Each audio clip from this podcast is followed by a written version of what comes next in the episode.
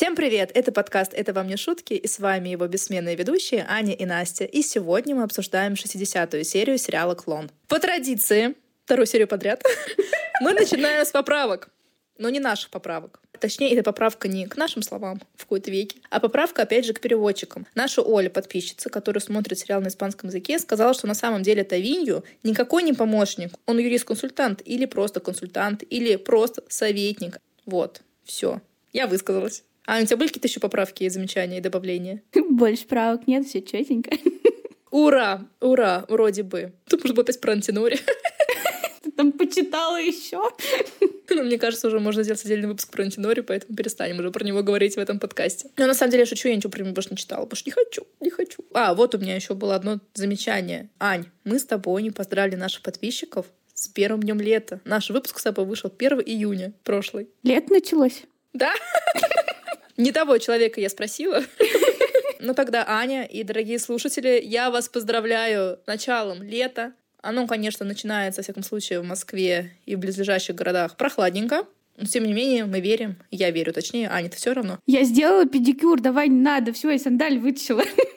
То есть где-то в культурном коде было заложено в тебе, что вот сейчас лето, и что нужно Да. делать педикюр. Хорошо. Поздравляем вас с летом. Надеемся, что вы классно его проведете и будете побольше гулять и поменьше слушать всякой глупости. Но про нас не забывайте. Я на нас, правда, намекала. Я так и поняла. Короче, я расшифровала свою шутку, и мы можем приступать. В этой серии как-то очень много линий, и они какие-то немножко, Скучные. ну, и перемешанные какие-то, потому что когда я делала конспект, я пыталась все это дело разбить по линиям, чтобы это было более-менее логично, но что-то как-то там все скакало с линии на линию, как-то между собой пересекалось, а в итоге смысла особо нет. Эта серия не самая такая насыщенная событиями, вот, но, может быть, мы из этого что-нибудь вытянем. Вот мы с тобой умеем начинать подкаст. Заинтересовать публику. Могем, могем. Ну и начнем с Лукаса и с его сложных отношений с Востоком от которого он хочет всячески откреститься перед Леонидасом, потому что сердечко у него болит, и предчувствие у него плохое, и на уровне подсознательного не хочет он влезать в этот Восток. Леонидас на него, конечно же, наорал, мол, ты предприниматель, сердце ему подсказывает, сердце решает. Если бы я сердцем работал, я бы ничего не заработал. Но, слава богу, Лукасу не нужно было ничего зарабатывать, потому что папенька уже позаботился. Поэтому я считаю, Лукасу повезло. Леонидас говорит, что их компания должна идти вперед планеты всей. И Леонидас один из первых догадался, что Восток — это очень прогрессивный и очень перспективный рынок. И вот поэтому нужно брать быка за рога и подписывать контракт с Саидом Рашидом. Лукас опять начинает что-то мямлить, пытается слиться, говорит, что готов присоединиться, только если это на самом деле будет необходимо. А так Лобат уже все контакты наладил, фамилию узнал, контракт уже можно подписывать. Это все происходило в кабинете Леонидаса дома, и Далова как раз слышала, как они орали там между собой, опять тому, что своей грела. И жалуется Мэл, что вот они, сын с отцом, не могут найти общего языка, постоянно ссорятся, вечно все не так.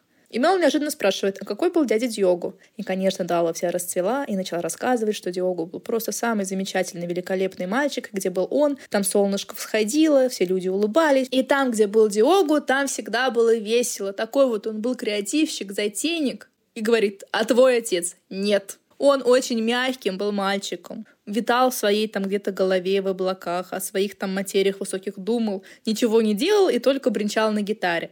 Мел очень удивилась, что отец ее был мягким. А что сейчас он жесткий? В каком месте, мне интересно.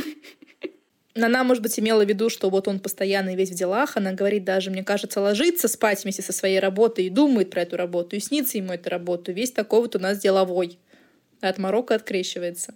И Дала сказала, что он забросил свои бренчания из-за того, что брат погиб. И вот эта вот гибель брата на нем так отразилась. Дала, мне кажется, упускает большой кусок истории. То, что там была и женщина, девушка с Востока. Хотя, наверное, женщина на это не особо-то повлияла. Повлиял отец, который взял Лукаса за шкирку и сказал, все, брата нет, есть только ты, поэтому давай работать с тем, что вот есть. Как говорится, я его слепила из того, что было. А было не очень. И Леонид взял лобзик и изо всех сил выпиливал из Лукаса какого-никакого там предпринимателя. И Дала там поддакивала ему. А, кстати, я кое-что вспомнила. Далва, помнится, мне постоянно говорила Лукусу, вот, мол, что ты дома сидишь, когда тоже Диого умер, иди работать, отец тебя ждет на работе уже. Было такое. Когда как про Мел, она постоянно говорит, ой, ну ты опять в своих книжках, ну сколько можно учиться, ты и так слишком умная, от ума одно горе, ля-ля-ля-ля-ля-ля. Но она же девочка. А, ну да, извините. Хотя, в принципе, да, Дало похоже на человека, который подвержен гендерным стереотипам. Вот-вот. И как раз вот звонит Талмини, отвечает Далва, и почему-то не передает трубку Мел, и передает той, что ей говорит Талмини. А Талмини зовет Мел пойти вместе с ней и с ее матерью Лидиану покупать рождественские подарки. И Мел, опять же, не отвечает лично Талмине, а передает Далве, что она не пойдет, у нее нет времени, она там учится и так далее. Это привилегии богато. И Далва кладет трубку и как раз начинает Мел высказывать, что вот такая ты у меня бука, сидишь постоянно дома, ты прям вылитый свой отец. Никогда не видела таких домоседов в своей жизни. А ты много кого в своей жизни видела? Далва живет в доме всю свою жизнь, мне кажется, с начала времен. Кого она-то видела, чтобы делать такие выводы? Мне кажется, у нее весь мир ограничивается Леонидас, Диогу, Лукус, и вот сейчас Маиза, наверное. Ну и Мел появилась, и все. Ну, Альбери еще Лобату. М. А, ну да. А еще помнишь, она как-то, когда встретила Альбьери с маленьким Лео, она ходила по улице и ела мороженое. Наверное, тогда в первый и последний раз мы видели Далбу вне дома Ферасов. Вышла с привязи. И больше не увидим. И Мел ушла учиться в свою комнату, и опять к ней приперлась Далва и начала ее доставать. Меня это вообще безумно раздражает. Все в этом сериале просто докопались до Мел. Как раз и говорит ей, что ты вот сидишь, учишься, иди гуляй. Вот тебя Мел забыла спросить Далву, что ей делать. Я просто вспоминаю вот себя, я тоже была таким ребенком, как раз до 18 лет, пока я в Москву не переехала, такой домоседочкой. Я сейчас люблю дома посидеть. Вот. А тогда вообще очень любила читать книжки, обожала просто читать книжки, и все. Не то, чтобы я прям сильно заучивалась, но много читала книг, и вообще мне книги были лучшие друзья. У меня была одна подружка в своем городе, и вот мы отлично с ней ладили. Надь, привет, ты нас тоже слушаешь, кстати. Вот. Я вложилась э, выгодно в свою дружбу, и теперь все мои друзья немногочисленные слушают мой подкаст.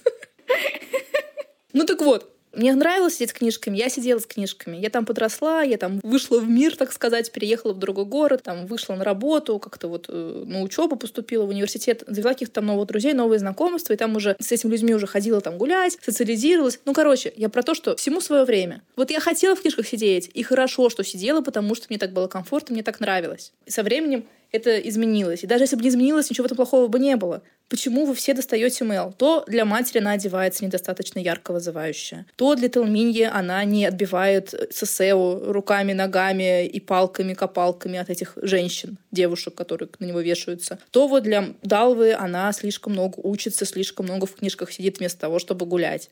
Отстаньте.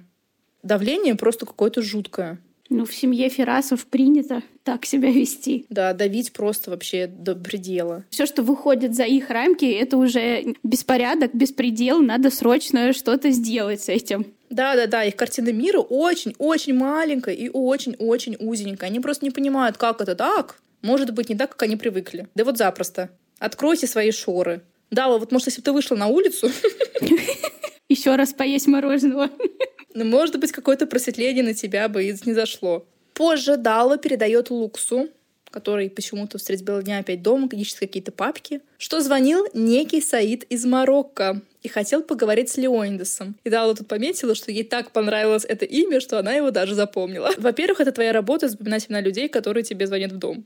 Во-вторых, зачем докладывать Луксу? Звонили Леонидасу. И интересно, что Саид звонил сам, лично, а не там его секретарь или кто. Такая честь, такая честь. Хотя, мне кажется, должен, наоборот, Леонида с пороги обивать Саида и названивать ему и цветы посылать. Но Лукас, конечно, при имени Саид, как и Жадя в прошлой серии при имени Леонидас Феррас, и весь позеленел, побелел, посинел и чуть не упал в обморок. Немножко переносимся в офис. Лабату у нас опять что-то услышал при Ивете. Каким образом, я не понимаю. Такой маленький мир. С ума просто сойти. Какой-то там друг его увидел ее в Мадриде. И, конечно же, он докладывает Леонидасу. Леонидас, один мой друг, встретил Ивети в ресторане Мадрида. И как она? Красавица, красавица, еще красивее, чем раньше. Невозможно стать еще красивее. Но мне так сказал, Лабату, эта женщина не стареет, она просто потрясающая. Лабату, ты считаешь, что я постарел? Нет. Нет, ты отлично выглядишь. Ты, конечно, уже не львеночек, а бенгальский тигр. Но вы бы были прекрасной парой, если тебя это интересует. Нет, все закончилось, осталось в прошлом. Чего я только не делал ради этой женщины. Думаю, сейчас я нашел подходящую женщину. Мне очень хорошо с Синирой. Кто такая Синира? Познакомишься. Синира умнейшая, компетентнейшая, она хозяйка фабрики мыла «Оазис». Мне очень понравилась ремарка Леони, что невозможно стать еще красивее. А мне высказывание Лобату. Ты больше не львеночек, ты бенгальский тигр. А у Леондеса первые звоночки кризиса среднего возраста. Как говорится, седина в бороду, без в ребро. Но это мы в дальнейших сериях увидим, к чему я это сказала. Но девушку он какую-то себе нашел, наверное, непростую. Хозяйка мыльной фабрики «Оазис». И диалог Леондеса и Лобату прерывает Лукас, который заходит в кабинет с высокой молодой девушкой. Она новая помощница Лукаса, и зовут ее Карл. Лобату ее увидел и просто поплыл. Он ей по погу дышит. Еще один бес в ребро. У меня есть такое подозрение, что ей едва-едва 25. Но у него предыдущая тоже была такая же высокая, стройная. Да, кстати, кстати, помните, такая была 20 лет назад или там 15 или 10, когда... Он как Леонардо Ди Каприо. Она уже постарела, ей там уже сколько, 35 стало. И он с ней расстался. Наверное, еще тогда, когда ей было 25. И тоже, конечно, высокая худая модель внешности. Вот. И, конечно, Лобату сразу же встал, забыл про Леонидаса на Лукаса внимания даже не обращает. Взял ее в оборот, говорит, вам нужна помощь, я сразу приду. Дал ей свою визитку, отметил, что там есть и домашний номер телефона, и рабочий, и мобильный, и почта, и факс. Пожалуйста, по любым каналам я доступен. Ну, Леонид, конечно, такой смотрит недовольно это, потому что он понял, наверное, что к чему. А Лукас пытается вклиниться вот между вот этими вот обхождениями Лобату и спрашивает, имеет ли отношение Саид, который звонил отцу, к той сети гостиниц. И Лобату так между делом скоть отвечает, да, он там главный. И Лукас про себя думает, что нет, мужади же занимаются текстилем. А откуда он знает, что Саид занимался текстилем? Мы не знаем, а он знает. Это когда они вот с Жади там в шатре целовались, обнимались, говорили про Саида? Жади, чем занимается твой муж? Может, ему когда-то Али говорил, когда они там встречались? Ну, если только. Ну да, возможно, возможно, с Али. Ну вот я тоже этого не помню. Мне казалось, Али все время воспитывал этого Лукаса. Вот у Саида свой бизнес с текстилем, а ты вот ходишь тут на верблюдах катаешься и валяешься у меня в комнате, занимаешь сколько места. Ну, с Лукасом мы прощаемся в этой серии. А в Сан-Криштоване Шанди и Карла спорят насчет ее участия в непрофессиональной борьбе девушек. Карла очень хочет в этом участвовать, но Шанди стоит на своем, говорит, как бы, дорогая, тебе это не надо. Все это происходило в спортивном зале. Карла бежала по дорожке, Шанди стоял рядом, а на соседней дорожке бежал Тавинью, который чуть себе шею бедолага не свернул, разглядывая Карлу. Он на нее пялился и пялился, пялился и пялился.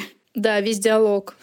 Ну а в конечном итоге Карла смогла убедить Шанди, и тот поддался на ее чары и согласился, дал ей добро на участие в этой борьбе.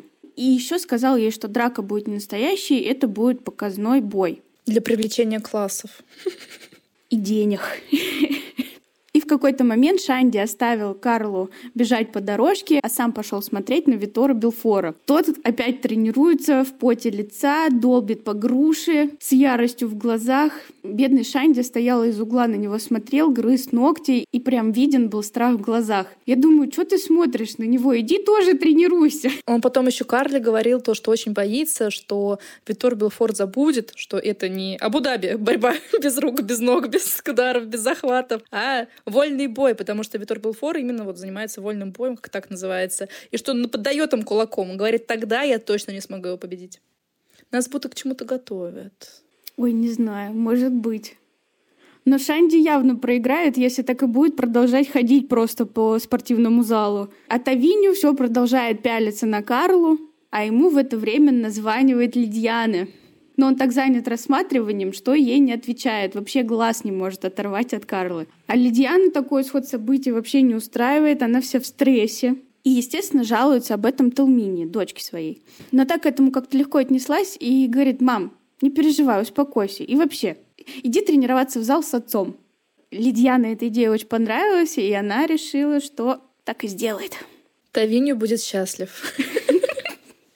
Мир уже занят организацией боя и уговаривает вторую девушку для участия. А эта вторая девушка не кто-то там, а бывшая Шанди, с которой тот встречался целый год.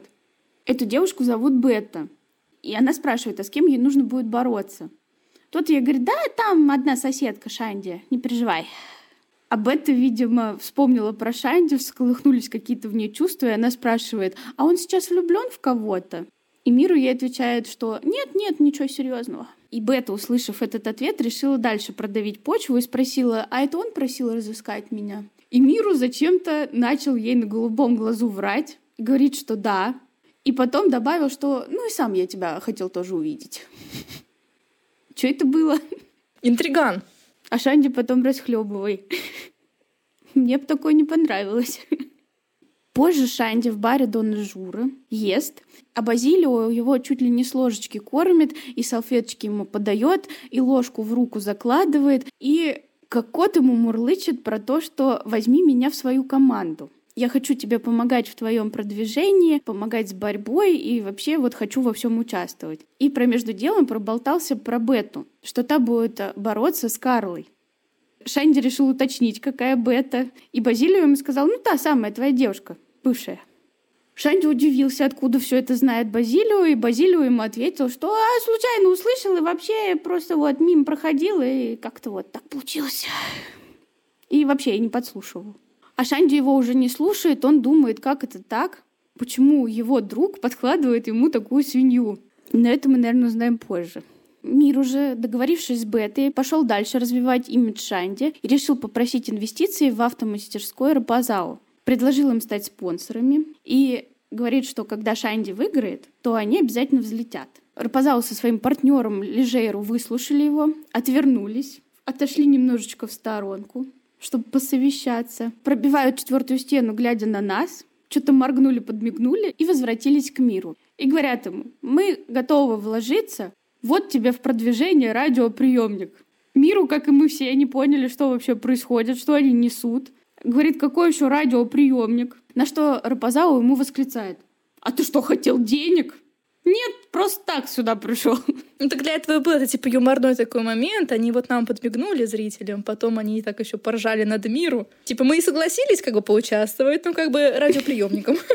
Потому что, конечно, они не из тех людей, кто будет кому-то отдавать деньги. Они те люди, которые сами эти деньги забирают и всячески себе присваивают. У нас постоянно теперь будут сцены с Рапазау, Лежейру, их там автомастерской, потому что это просто филлеры, заполнение времени какой-то фигней. Мне это на самом деле тоже очень не нравится, и, по-моему, там даже в какой-то момент их будет очень много. Мы с тобой смотрели, даже перелистывали, если я не, не ошибаюсь. Да, там еще невозможно. начнут показывать по 10-15 минут, это невозможно будет терпеть. Подразумевается, что это какой-то юморный момент, что это смешно. Нет, это не смешно. Лучше бы они Назиру показывали столько. Вот Назир это смешно. это приятно посмотреть. Позже Шанди встречается с Миру и спрашивает того, зачем он сталкивает его девушек чего он, в принципе, добивается. На что Миру ему отвечает, что в этом нет ничего такого. И вообще, если вспомнить всех девушек, с кем ты Шанди встречался, то никого для борьбы вообще не найдешь. То есть э, у нас Шанди бабник, Казанова, разбиватель сердец. Вот по нему как не скажешь. Вот. Это почти последний человек в этом сериале, про который я могла бы такое сказать. Он такой прям уютный Мишка, такой весь такой добрый, такой весь вежливый, такой кроткий, тихий. А оказывается, в тихом омуте. Я бы сказала, что мир у нас ловелас, а оказывается, нет. Ну, он там тоже будет давать огня. Ну, посмотрим. Шанди друга своего слушать не хочет и сказал ему, что он любит Карлу и только Карлу. А Карла пришла в зал на очередную тренировку, а там в это же время Питоку тренирует Бету. Как только Карла вошла, Питоку сразу ее заприметил, резко прервал тренировку с Бетой, чуть не прибил ее тренажером, сказал так, все, на сегодня хватит, и убежал к Карле. А Бета осталась бедной не в понятках, не поняла вообще, что произошло и почему он так быстро все закончил. Я так понимаю, он тренировку даже до середины не довел. Прибежал Карли, схватил ее под белые рученьки и увел ее в другую сторону зала, подальше от Беты. А после тренировки Карл встретилась с Шанди и уже узнала, с кем она будет бороться. И спрашивает у Шанди, не та ли это Бета, с которой он встречался. Шанди немножко растерялся, замялся, но ответил, что нет. Карлу этот ответ устроил, она повисла ему на шею, стоят они, значит, там милуются, целуются. Шанди обещает ей выиграть все золото мира для нее, заработать много денег, а за ними в этот момент, раскрыв рты, стоят, наблюдают Самира, Сумая, Амин и их велосипеды. А когда-то вот эти поцелуи можно было увидеть только на кассете, которую Жади привезла в Марокко. А вот уже у нового поколения детей, так сказать, наглядное пособие перед глазами. Аляна Турель. Но мы пока что никуда не уходим из Сан-Криштовна и посмотрим, что у нас делают другие жители этого района. Эдвалду и Катия приходят в какой-то бар, но, по-моему, не бар Дона Жура. Мы с Аней немножко запутались. Не сошлись во мнениях. Да-да-да, я думаю, что бар Дона Жура, но Аня говорит, там другие официанты. Ну, не суть. В общем, там танцуют погода и радуются жизни. Эдвалду с золотой цепью, на которую можно повеситься, в своей, своей прической в виде скунса и в белом пиджаке очень нарядный, рассматривает женщин и ожидает кое-кого, а именно женщину-вулкан. Говорит Катии, что она назначила ему встречу через записку, которую он оставил для нее в цирке. И Эдвалду говорит своему другу, что как только она придет, Катия должен пересесть, потому что он пришел сюда только для того, чтобы засвидетельствовать встречу Эда Аштера и женщины-вулкан. Чтобы, наверное, в учебнике вошла. Етить, колотить. В учебнике по пикапу. И мы здесь первый раз слышим фамилию Эдвалду Аштер. Не знаю, для чего эта информация, но пусть будет. И вот, мимо столиков, мимо танцующих, плывет Адетти с глубоким декольте. Она подходит к столу Эдвалду и спрашивает, кто из вас Эдвалду? Он смотрит на нее, здоровается с ней. Она его спрашивает, вы импресарио? Прям так сразу с порога. Он недоуменно на нее уставился, потому что, как мы понимаем, немножко не то он ожидал увидеть. И она его спрашивает, что так смотрите? Со мной что-то не так? Он говорит, нет, нет, все так, просто мне не хватает огня, садитесь. И угостил ее там каким-то напитком. Катия, как ему было приказано, хотел встать и уйти, но Эдуалду деранул его за руку и опустил обратно на сиденье.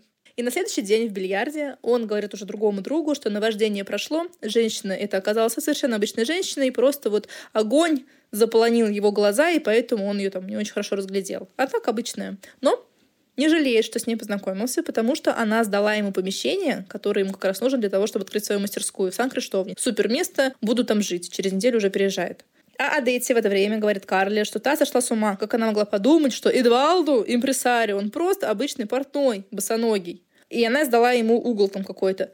Получается, у Адетти есть своя недвижимость? Получается. Аж два этажа целых. Видимо, хорошо она дышит огнем. Да, да. Но, может быть, конечно, там не очень хорошее место, хотя Эдвалд говорит, отличное место. Ну, то есть в любом случае, недвижимость э, в Рио-де-Жанейро, я думаю, что это всегда хороший капитал. Поэтому Адетти у нас женщина состоятельная по некоторым меркам. И Карл начала оправдываться, что как же я могла знать, что он не импресарио, а Адетти сказала, что Карла наивная дурочка, и также она не одобряет ее участие в борьбе. Мама, хватит, перестань. Я знаю, что делаю. У меня хорошие фигуры и все остальное. Мне не хватает рекламы.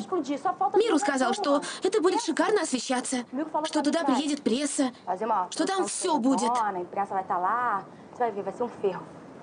Миру. Этот Миру проходимец. Потому что он друг Шанди, да? Все, что касается Шанди, тебя раздражает. Раздражает, раздражает. И знаешь почему? Потому что вместо того, чтобы приглядеть себе богатого и успешного мужчину, ты теряешь тут время Шанди. Зачем? Скажи. Чтобы заменить Шуру за стойкой. Мама, замолчи сейчас же. Замолчи. Ты думаешь, что у тебя всю жизнь будет точеная фигурка, красивая личика? Не будет. Ладно, мама, я пошла на тренировку. Иди, иди, иди с Богом. Но из этого диалога мы понимаем, что Адетти категорически не одобряет Шанди, как и любого другого человека в ее районе. И женщина такая, достаточно жесткая, резкая и с особенностями характера, скажем так. Вот, а Карла у нас все там витает в каких-то там мечтах, облаках, что ее там заметят, и станет она звездой, актрисой, моделью, и там бог знает кем еще. Ну, посмотрим, как сложится ее карьера в дальнейшем.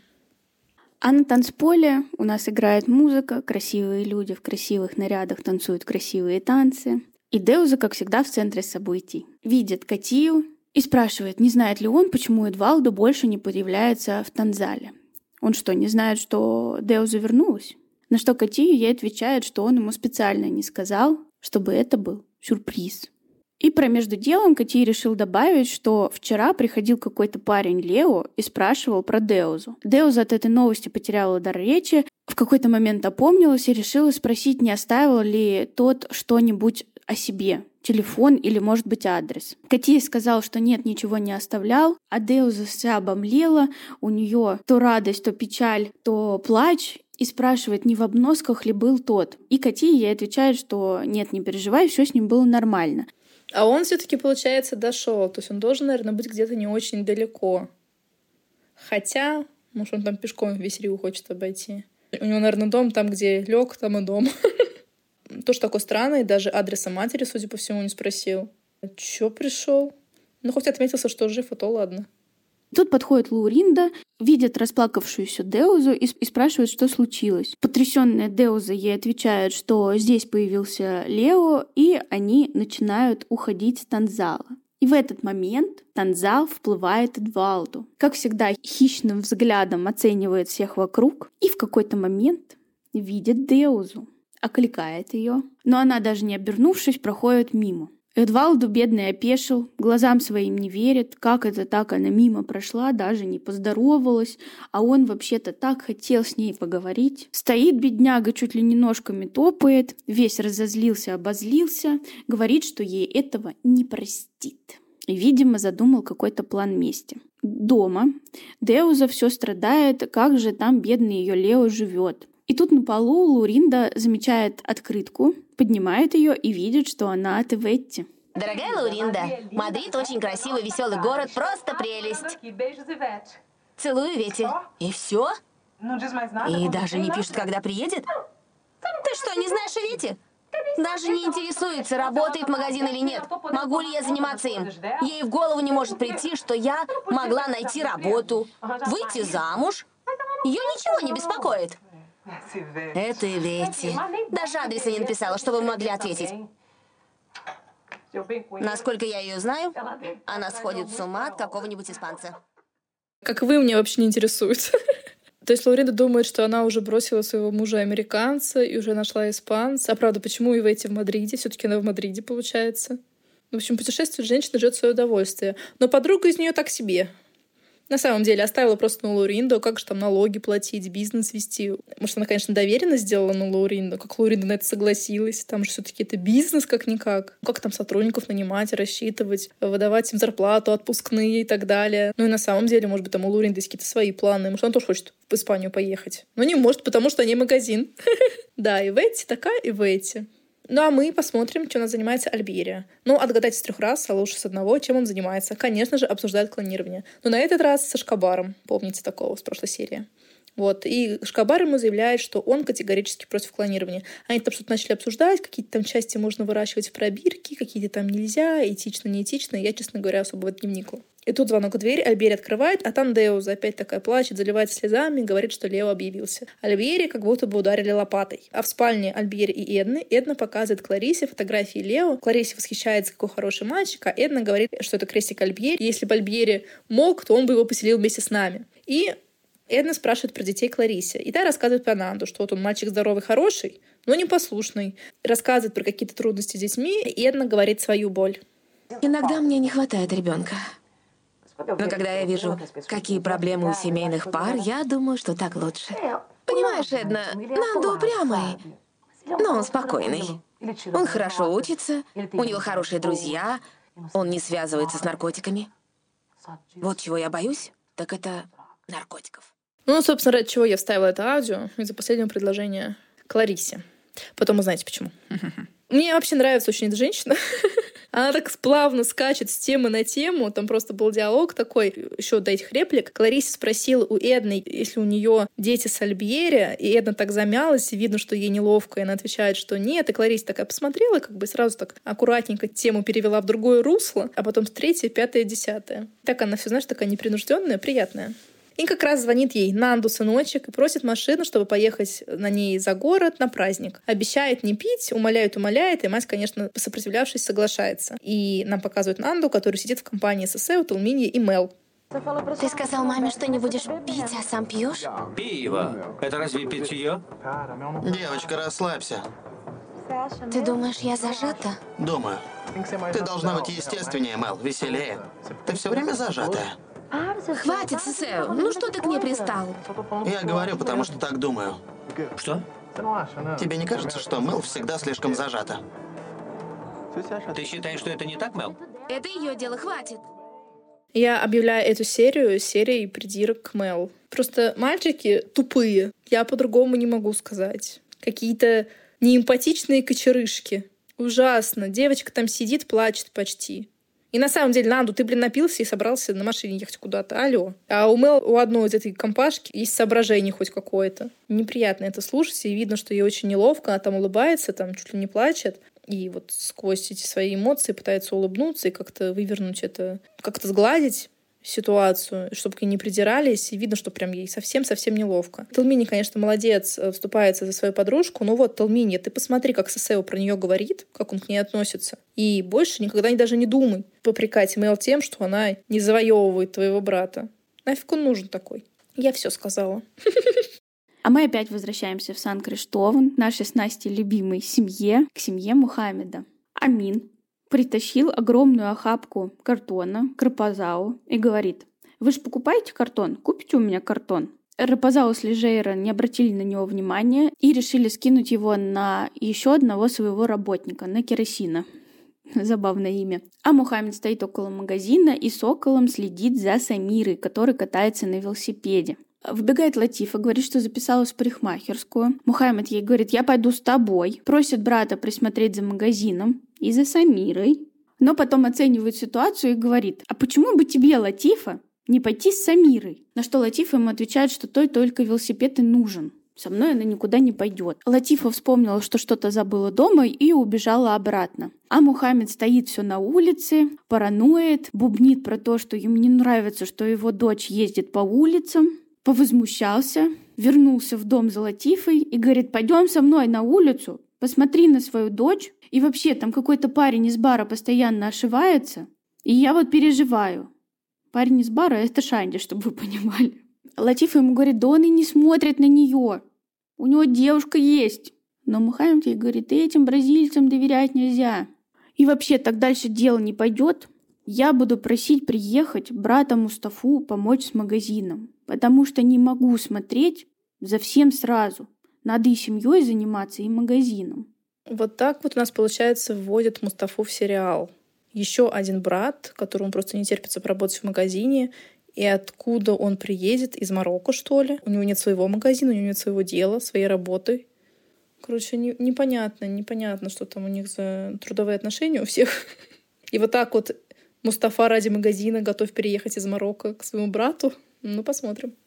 Вышли, значит, Латифа с Мухаммедом на улицу, и Мухаммед решил всей этой самой улице сообщить, чтобы Самира никуда не уезжала. Папа скоро вернется. Бедная Самира чуть велосипеда не упала, и ей так стыдно стало. А я вот вспомнила, как меня бабушка в детстве с балкона звала домой. «Аня, обедать! Аня, домой!» И я тоже помню, как умирала со стыда. Моя бабушка просто реально орала на три улицы. А Латиф вспомнила, что у них есть вообще-то еще один ребенок, и спрашивает, а где наша Мин? А Амин, говорит Мухаммед, в мечети, он молится. А почему он один молится в мечети, судя по всему, в неположенное время? Или Мухаммед пренебрегает своей молитвой и не молится в положенное время? М? Мне кажется, где-то есть подвох. На месте Мухаммеда я бы здесь параноила. Выходит брат, и спрашивает, а вот тут лежал картон, куда делся? Но Мухаммед не обратил на него внимания и сказал, что поищет потом. И вот они пришли в салон красоты в каком-то торговом центре. И салон красоты как будто в холле, потому что там нет нечеткого входа, какие-то огромные потолки, расставлена куча кресел, повсюду люди, висят зеркала то ли на колоннах, то ли на чем. И Латиф спрашивает администратора, а где же тут женский зал? На что администратор ей отвечает, его тут нет. И Латиф ей говорит, ну у вас же салон унисекс. На что ей администратор и говорит, ну да. И тут до Мухаммеда с Латифой доходит, что унисекс — это не один пол. И Мухаммед говорит Латифе, что его красавица здесь ни в коем случае не снимет платок, и они вообще отсюда уходят. Ну и они, конечно же, ушли. Дома Мухаммед вспомнил таки, что он бизнесмен, и спрашивает, а где картон? Латифа не знает, Самира не знает, а Амин подскочил и убежал из комнаты. Но никто почему-то на него не обратил внимания. И Мухаммед еще раз сказал, что скоро приедет Мустафа, потому что магазин разрастается, и он не может справляться здесь совсем один. А работы, видимо, действительно много, потому что, услышав красивую заводную музыку, Латифа и Мухаммед бросились в пляс средь бела дня. Ну, из Бразилии мы заканчиваем эту серию, и у нас остается маленький-маленький кусочек про Марокко, потому что прям совсем нас сегодня не баловали этими героями и этими пейзажами. Прошлая серия у нас закончилась на том, что Хадижа спрашивает свою мать, кто такой Леонидас Феррас, потому что ты вот при его имени вся позеленела, покраснела и упала в обморок. И Жади начинает убеждать Хадижу, что все в порядке, и это просто Хадижа показалось. Такой маленький газлайтинг. Жади просит Зурайда поговорить с Саидом, чтобы он ее не брал в Рио. А почему она сама не может поговорить с Саидом? И почему тогда же, мне кажется, нужно было Али просить? Зурайда вообще при чем? Мне кажется, у Зурали Саида не такой уровень взаимоотношений, чтобы вот про такие вещи разговаривать. Да, и чтобы тем более Зурада там указывала брать, не брать жену. А тем временем Али хочет поговорить с Жади. Говорит ей, Аллах любит испытывать людей и испытывает тебя. Спросил ее, осознает ли она, что встретится с Лукасом. То есть, получается, Али у нас все-таки знает Леондиса Ферраса, хотя в прошлой серии он очень убедительно разыграл сценку, что он впервые в жизни слышит это имя. И как раз при монтаже прошлой серии меня тоже смутило уже, а после, после нашей записи, что как Али может не знать Ферасов. А оказывается, не может не знать, на самом деле знает. А актер ты видишь какой? Ну давайте послушаем, что Али обсуждает с Жадим. Как ты сейчас видишь все то, что было? Это был сон, дядя. Детские мечты. Сон. Сны иногда таят в себе большую опасность, чем реальность. Реальность дана нам, но сны Сны делают из людей то, что они хотят. Потому что реальность не совмещается с фантазиями. Но фантазии совмещаются с реальностью. Они способны изменить всю нашу жизнь. Перевернуть все с ног на голову. Дядя, успокойтесь. Я уже очнулась от этого сна. Я главным образом включила это аудио из-за того, что из-за слов Жади, как она оценивает эту сказку. И, похоже, врет дядя в лицо. Да, то есть Жади все эти годы страдала по луксу. О боже, о боже. Тут их прерывает Назира, которая вбежала в гостиную с криками «Жади, Жади!» в своей такой привычной манере, совершенно не кроткой. Но увидела Али, сразу глаза потупила, извинилась и убежала из комнаты. Али не понимает, что с ней происходит. Спрашивает Жади, а Жади отвечает, что это испытательный срок на место четвертой жены. И они посмеялись над Назирой. Жестокие люди, что я могу сказать. Зачем он тешит женщину ложными надеждами? Она, конечно, сама себе все выдумала. Но как-то, мне кажется, можно было дать ей понять, что шансов нет Назира. Она принесла свет в их дом вообще. И в наш тоже. Ну и все. Мы сказали все, что мы хотели сказать. Ну а в следующей серии мы узнаем, как Мухаммед разочарует своих соседей, познакомимся с новой пассией Леонидаса и увидим, как еще Лукас проводит свободное от работы время. Не переключайтесь. Всего вам хорошего и до скорых встреч. Пока-пока.